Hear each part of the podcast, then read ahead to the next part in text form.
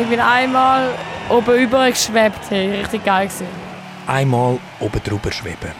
Übers Publikum. Stage diven oder Crowdsurfen. Für die einen ist das eine unnötige Gefahr, eine nervige Begleiterscheinung an einem Konzert. Ich finde es ein eine unsafe Sache. Es ist an und für sich etwas, was man besoffen oft macht, unkontrolliert ist, jemand kann schnell umkehren. Und wenn jemand am Boden können halt ja, recht krasse Schäden passieren, die zum Teil zum Spital führen und so. Und darum finde ich es ein bisschen unsafe, für öffentliche Events das zu machen. Für andere ein wunderbares Gefühl, ein Ritual, das einfach dazugehört zu einer Punk-, Metal- oder Rap-Show. Ich war mal an einem Festival in Bristol und dort äh, haben mir ein paar Jungs aufgeklopft und dann bin ich Stage Dive in dem Sinne ja voll. Also ich meine, jeder, der einmal über allen Leuten weggesurft ist, ich meine, das ist das Beste, was man überhaupt sich vorstellen kann. Wir gehen zusammen in Moshpit. Ich möchte herausfinden, was da eigentlich passiert in der vordersten Reihe, wenn sich Körper von der Bühne schmeißen, wenn zwei Fronten in einer Wall of Death gegenseitig aufeinander zurennen, wenn Punks Pogo tanzen und Musikerinnen oder Fans in die Masse springen oder eben über die Köpfe hinweg surfen. Also ich habe das nie richtig voll bewusst, jetzt gehe ich auf die Bühne. Ich bin dort und es hat mich einfach getrieben. Das ist der Martin Gössi, Luzerner Punk Original. Seit 40 Jahren veranstaltet er unter anderem im Sädel oder in der Schür Punk- und Hardcore-Konzerte. Der Martin ist selber leidenschaftlicher Stage-Diver und schon an unzähligen Konzerten vor, hinter und auf der Bühne. Also ich meine, ich habe Nase, Rippe geklatscht, irgendwie, äh, Hodenblutungen, irgendwie. man will das natürlich nicht, aber in dem Moment merkst du das lange nicht, wenn du so im Zeug drin bist. Also ich, äh, da ist man voll verblüht noch am Zeug rumgetrollt, oder?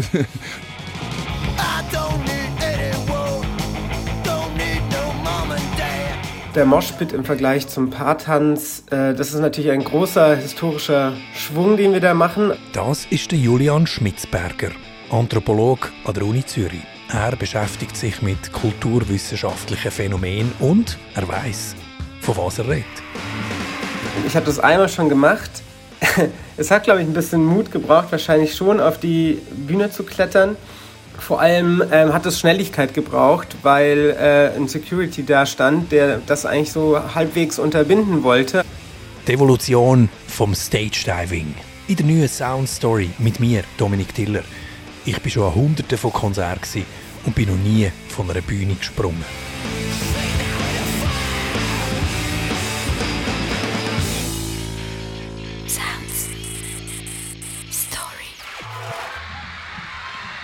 Am 8. August 1964 im holländischen Scheveningen im örtlichen Kurhaus spielt eine junge, aufstrebende Band namens The Rolling Stones.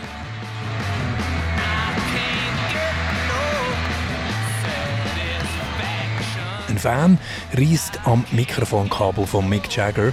Männer in Anzügen, später auch uniformierte Polizisten, greifen entschlossen ein. Es entsteht Tumult. Leute aus dem Publikum versuchen, sich auf die Bühne zu retten, werden von den Polizisten und vom Personal immer wieder zurück ins Publikum geschupft und gestoßen. Und irgendwann fliegt alles, und zwar in beide Richtungen. Auf die Bühne und von der Bühne. Körper, Stühle, Flaschen, Instrumente, das totale Chaos. Das Konzert wird abgebrochen und wenn man die Rolling Stones Show als Ursprungsmoment nimmt, ist das Phänomen Stage Diving heute also fast 60-jährig. Noch ein berüchtigter für seine Bühneneskapaden als die Stones ist der Jim Morrison, Sänger The Doors. Der ist immer wieder ins Publikum gesprungen oder gestürzt. Die Grenzen sind da alle relativ fließend. Einer der desaströsesten Gigs von The Doors ist vor 55 Jahren im Oktober 1967 an der Universität von Michigan über die Bühne gegangen. Im Publikum damals ein junger Mann namens Jim Osterberg, besser bekannt unter dem Namen Iggy Pop. It was a pivotal moment, both both because at that time the Doors probably sounded great in a, a little shit heel club Yeah. on the Sunset Strip, but they were now. I saw them at a homecoming dance in a field, Midwestern field house for 5,000 football players and their dates, right? Im Podcast What the Fuck with Mark Maron hat eh, Iggy Pop kürzlich über das für ihn prägende Doors-Konzert erzählt.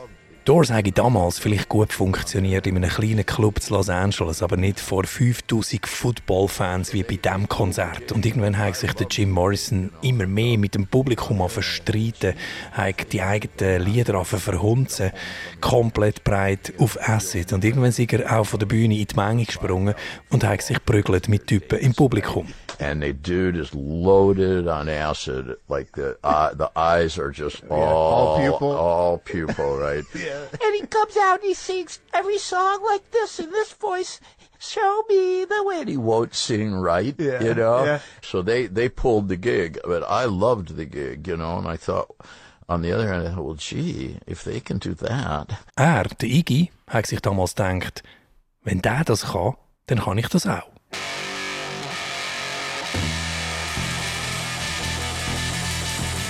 Der Iggy Pop hat Stage Diving also, wenn vielleicht nicht selber erfunden, dann zumindest zu einem Bühnenritual gemacht. Und wenn der Star plötzlich im Publikum ist, wieso soll das Publikum nicht plötzlich auf der Bühne sein? Und so haben sich die Hierarchien langsam auflösen, sagt Martin Gössi. Der Iggy Pop hat natürlich äh, schon maßgeblich dazu beigetragen, in dem Sinne, dass er das Animalische halt wirklich äh, zurückgebracht hat. Also wirklich gefunden, der Mensch ist halt einfach ein Tier. Ich bin, äh, ich bin vielleicht ein Sauhund, also ich bin ein Tier. Ich muss jetzt einfach ausleben. Er hat ja, äh, äh er hat die richtigen Leute um sich herum gehabt, die, die Musiker, die das können mitmachen, wo es auch Energie gehabt und er hat nicht studiert, was mache ich da überhaupt. Oder? Und für ihn ist das Publikum auch nicht separiert wir. Wir sind auch, wir sind die. Ich zeige euch zuerst zwar vor, oder? weil äh, ich habe den Lärm zuerst über, dass ihr die Energie entwickelt. Und wenn ihr nicht mitmacht, dann komme ich dann schon. Der Iggy Pop gilt nicht umsonst als Prototyp vom Punk. Mit seinen Stooges hat er schon Ende 60er Jahre das vorweggenommen, was später als Punk zum Modetrend geworden ist. Zu einer Zeit, wo die Rockmusik eigentlich an einem völlig anderen Punkt war, wo der Rockstar noch eine fast unerreichbare Größe war für die kreischenden Fans.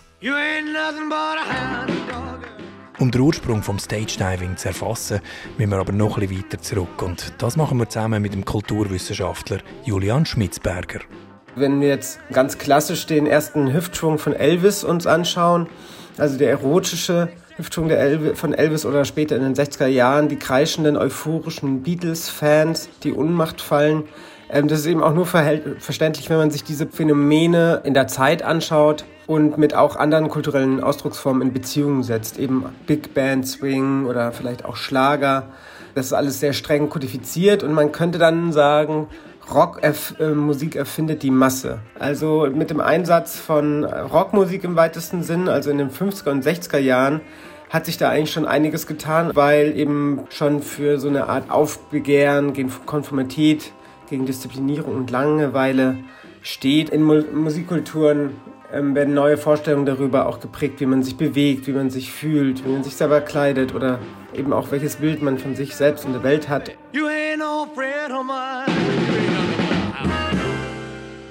Auch für Stage Diving hat es also am Elvis seinen Hüftschwung gebraucht. Die Befreiung von den gängigen Konventionen.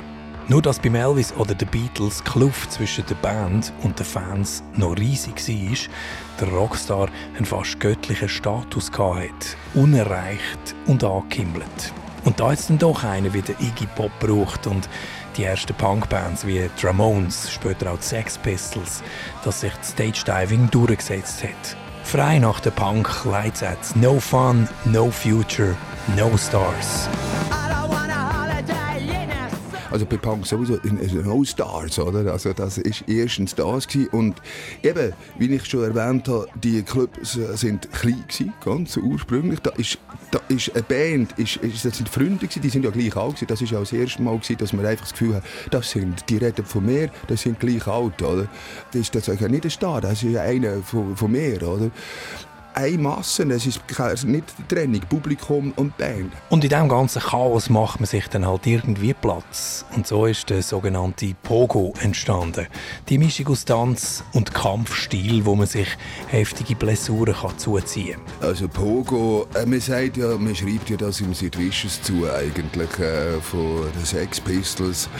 Es hat ein Punkfestival gegeben. Äh, man sagt auch, das erste Punkfestival überhaupt. Gewesen. Das war in London, gewesen, äh, im 100 Club damals, in 1976. Platzverhältnisse waren eng. Gewesen. Man konnte sich nicht richtig können bewegen, hat sich aber bewegen oder man hat auch etwas gesehen. Das war das Ding. Also fährt man einfach mal beim Vorderen, Leute mal aufstützen und, und sich aufstoßen. Und das immer und immer wieder, bis der vielleicht verschwunden ist.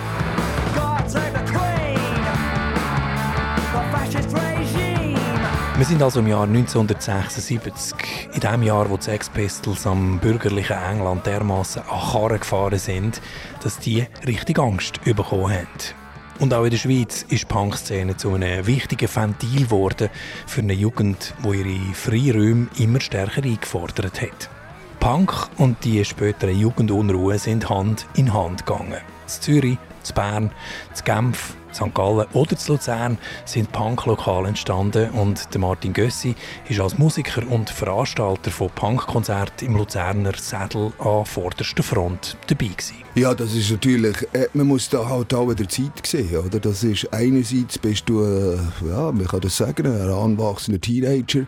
Da hast du irgendeine Energie gehabt, die du hast austoben und du hast gewusst, wenn du an so ein Konzert gehst, das ist ganz klar gewesen, äh, da geht es so ab. Es ist auch von der ganzen Situation, wo man drinnen gesteckt ist als Teenager, man hat dann vielleicht irgendwelche Früchte gehabt, man hat, äh, ja, auch, auch, als, als Punk kann ich mir sagen, ich bin sehr, ähm, äh, sehr gut für die damalige Zeit irgendwo informiert gewesen, was läuft. Und das hat mich angeschissen. Oder? Also nicht umsonst hat es ja die Jugendunruhe gegeben in den 80er Jahren. Auch das, es hat vieles angeschissen. Oder? Und dann hast du dich auf eine positive Art und Weise können irgendwie auspowern, weil du es gebraucht hast.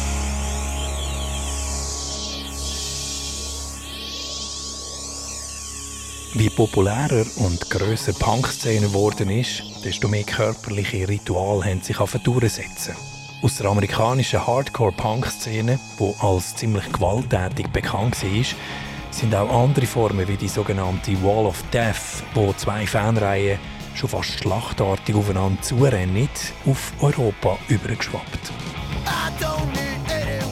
das Stage Dive dann schlussendlich, das haben die Amerikaner wirklich äh, eingeführt, hat ja mit dem ganzen Gang-Zeug äh, zu tun gehabt. Und schlussendlich ist ein Stage Dive äh, aus, aus, dem auch entstanden. Wäre äh, gumpert spektakulär, oder? Wir haben ja schliesslich auch skated, oder? Äh, und der Wall of Death, eben, das sind da die von dieser Stadt oder die von dieser Stadt und auch WAM! Also das ist ja eine, für, für uns ist die, äh, eine brutale Punk-Konzert Konzerte, ja, Massenschlägereien irgendwie. Es war einfach ein Schlachtfeld.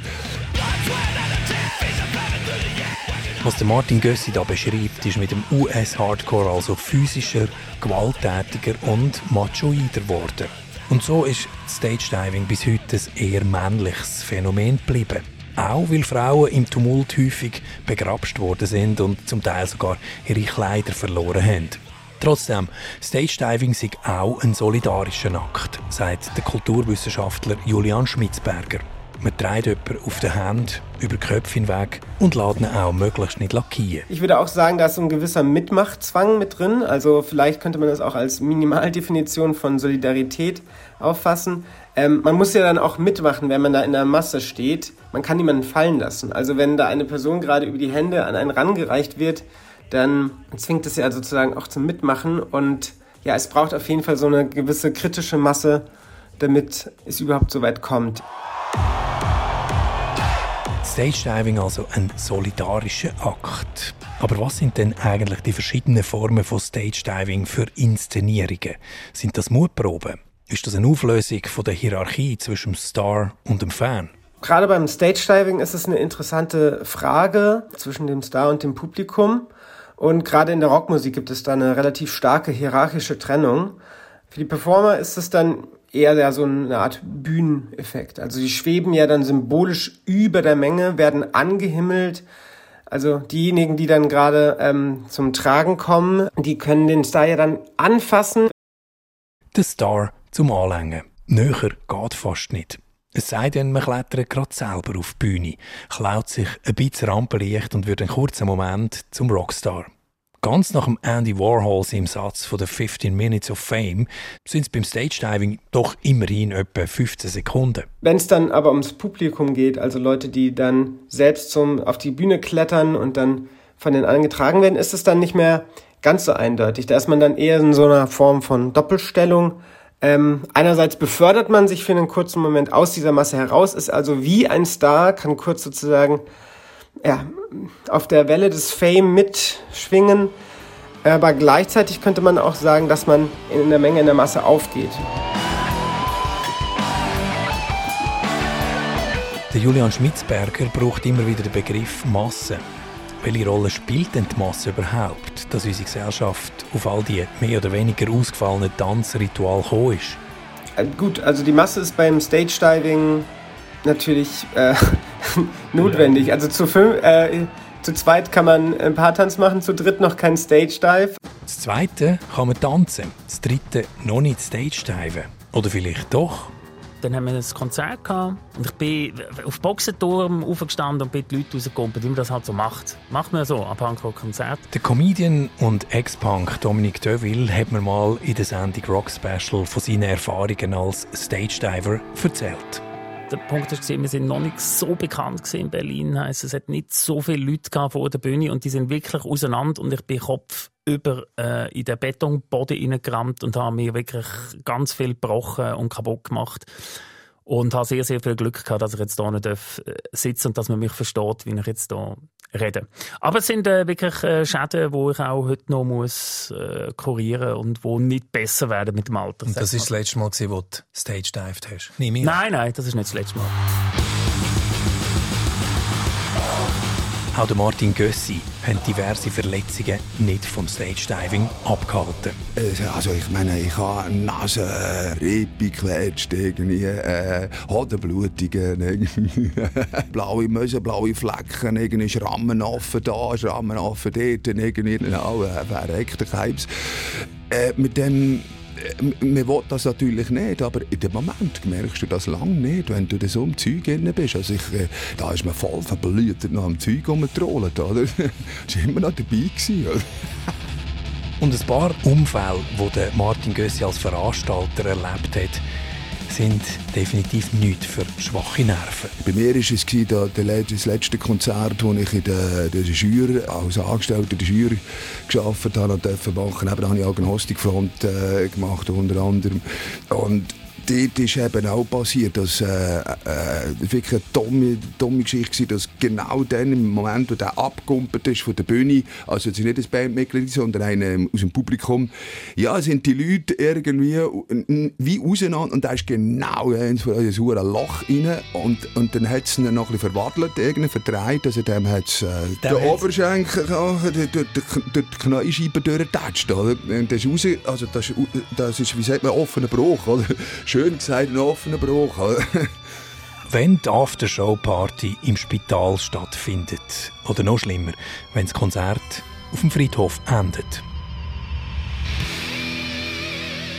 2014 ist in der Schweiz ein Fan an einem Hardcore-Festival im Solothurner Club Kofmel nach einem Sprung von der Bühne an seinen Verletzungen gestorben. Ja, beim Kaufmehl ist, äh, das ist äh, eine Persistent Tour gewesen. Da hat äh, Terrorgang gespielt. Das ist so eine Hardcore-Band gewesen. Auf jeden Fall, wo das irgendwie passiert ist, ist einer rausgekumpelt. Der hat äh, eine Lücke getroffen. Oder? Es war eine, äh, eine, eine, tödliche, eine tödliche Geschichte. Gewesen.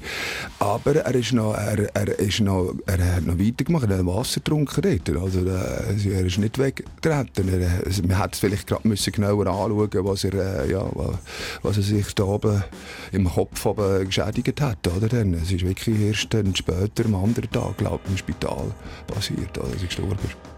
Konzertunfälle mit Todesfolge hat es übrigens immer wieder gegeben. Der Charles Haddon, Sänger von der englischen Band ULE Swimming Pool, hat Selbstmord begangen backstage nach einem Konzert beim belgischen Pukkelpop Festival, nachdem er beim Stage Diving aus Versehen auf eine junge Frau gesprungen ist und die schwer am Rücken verletzt hat. Wegen so Vorfällen gibt es auch Bands wie zum Beispiel die Hardcore-Legende Fugazi, die sich von diesen Praktiken distanzieren und bei ihren Konzerten Stage Diving ausdrücklich verbieten. Sounds. Story. Was kann passieren, wenn bei einem Grosskonzert keine Rücksicht aufeinander genommen wird? Das hat man zum Beispiel beim dänischen Roskilde Festival im Jahr 2000 gesehen. Beim Konzert von Pearl Jam sind während der Massenpanik acht Fans umgekommen. Oder im November 2021 beim Konzert von der Rapper Travis Scott und Drake. Da sind zehn Menschen gestorben und hunderte verletzt worden. Den beiden Rapper wird vorgeworfen, sie haben die Leute so lange aufgewiegelt, bis es zur Katastrophe gekommen ist. Ja, das ist, das ist natürlich sehr tragisch, oder? Das stimmt ja schon, aber jeder Flugzeugabsturz ist tragisch, oder? Eigentlich. Und wenn du siehst, wie viele Leute das fliegen, oder? Was dann ist. Also, äh, das, eben, es hat ja die alte Stimme gegeben, weiss ich noch, nach dem Kopfmehlfall, oder? Irgendwie, ja, das sollte man also jetzt, das muss hören, oder? Das, das darf man nicht mehr, man müsste das verbieten. Ja, auf keinen Fall, oder? Das kann man auch gar nicht, irgendwie. Das, das würde auch nicht funktionieren, weil der der Mensch hat irgendwie, wenn er an ein Konzert geht oder wenn er auch noch in jungen Jahren ist, ich glaube, dann hast du das Bedürfnis, sobald du energetische Musik hast, Energie hast, dann musst du das, dann du das ausleben. Nach so tragischen Unfällen wird meistens nach Schuldigen gesucht. Verbot werden diskutiert und irgendwann geht man zurück zur Tagesordnung, sprich in Konzert- oder Festivalalltag. Wir haben uns am Open Air St. Gallen mit dem Publikum über Stage Diving unterhalten. Die einen haben es schon gemacht, vielen ist es zu gefährlich. Und immer wieder der Hinweis auf die grosse Solidarität im Publikum. Ich glaube, leben und leben lassen. Weißt du, wenn, wenn da für eine Person in dem Moment passt, solange niemand Schaden kommt, finde ich das voll cool. Ja, ich finde es eine coole Sache, solange es einigermaßen sicher bleibt und die Leute so ein bisschen einen Zusammenhalt zeigen und auch auf den Künstler aufpassen und gegenseitig auf sich. Ich finde das das Wichtigste. Ich finde es schon ein bisschen gefährlich, Crowdsurfing, weil mega viele Leute nicht gleich groß sind und dann die Leute runterfallen. Ich bin einmal oben über geschwebt, hey, richtig geil Als ich war, war es voll eine geile Stimmung und die haben wirklich alle vorsichtig und auch echt herzig, wie vorsichtig sie waren, um Männer das nicht an den Arsch und so. Ja, ist glaube schon noch gefährlich, wenn sie nicht oben runter, oben runter schwarten. Nein, was soll nicht machen, nein. Da überlasse ich denen, die das Risiko eingehen wollen. Ich finde, die Leute sind selber verantwortlich. Wenn sie das Risiko eingehen wollen, dann können sie das machen. Aber ich würde es nicht machen. Weil am Schluss habe ich irgendeinen unhygienischen Finger im Auge und nachher habe ich eine Augenkrankheit, das schießt mich an. Ich war mal an einem Festival in Bristol und dort äh, haben mir ein paar Jungs aufgelupft und dann bin ich Stage Dive in dem Sinne, ja voll. Dort war es in einem sicheren Rahmen gewesen, oder zumindest habe ich mich sicher gefühlt. Ja, es kann sicher gefährlich sein, vor allem wenn man von der Bühne auskommt, dann äh, weiß man ja nicht, wer einem auffängt. Aber ich, wir haben ja Leute in der Crowd aufgelupft und da war voll easy. Gewesen. Ich habe das Gefühl, es ist eine, eine grosse Awareness da, dass man eben schaut, was passiert im Publikum passiert. Man schaut zueinander. Man hilft sich im Gewühl und auch Bands und Musikerinnen sind heute meistens sehr aufmerksam, was die Sicherheit von ihren Fans angeht. Unsere Fans haben sich verändert, unsere Fans haben sich verkauft. Unsere Fans sind jetzt Mainstream. Was wir hier hören, ist die Band Kraftklub und ihre selbstironische Hommage an ihre Fans, die unterdessen auch ziemlich Mainstream geworden sind. Und mit dem Mainstream-Stage-Diving-Moment, wo einer von meinen SRF-Kollegen den Sommer am Open Air St. Gallen erlebt hat, beenden wir unsere Evolution vom Stage-Diving. Unsere Fans haben sich verändert, unsere Fans haben sich vergangen. Unsere Fans sind Safety First Stage Diving featuring Kraftclub featuring David Moiri. Diesen Sommer am Open Air St. Gallen. Der Schlagzeuger von Kraftklub, der Max Marsch, ist auf mich draufgekommen. Das ist so gegangen, die Band hat ein paar Songs auf so einer kleinen Bühne mit dem Publikum performt. Und dort bin ich direkt davor gestanden und dann check ich, dass der Max plötzlich mich anschaut und so die, die Handbewegung macht und mich probiert darauf aufmerksam zu machen. Achtung, «Fang mich». Und es war spannend gewesen, zu sehen, wie, wie das so passiert in den Sekunden, bevor er dann tatsächlich kommt. Ähm, er hat so ein die ersten zwei, drei Reihen abgecheckt, wo er dann reinspringt, um zu schauen, ob die alle so ein also denke ich jetzt mal, ähm, ob die alle bereit sind für so etwas. Und dann ist er tatsächlich auf mich hochgekommen und links und rechts hat es natürlich äh, viel helfende Hände gehabt, wo, wo ihn geholfen haben auffangen. Und ja, man hat nicht so eine Wahl. Man muss dann einfach die Hände aufmachen und, und dann schauen, dass alles gut kommt.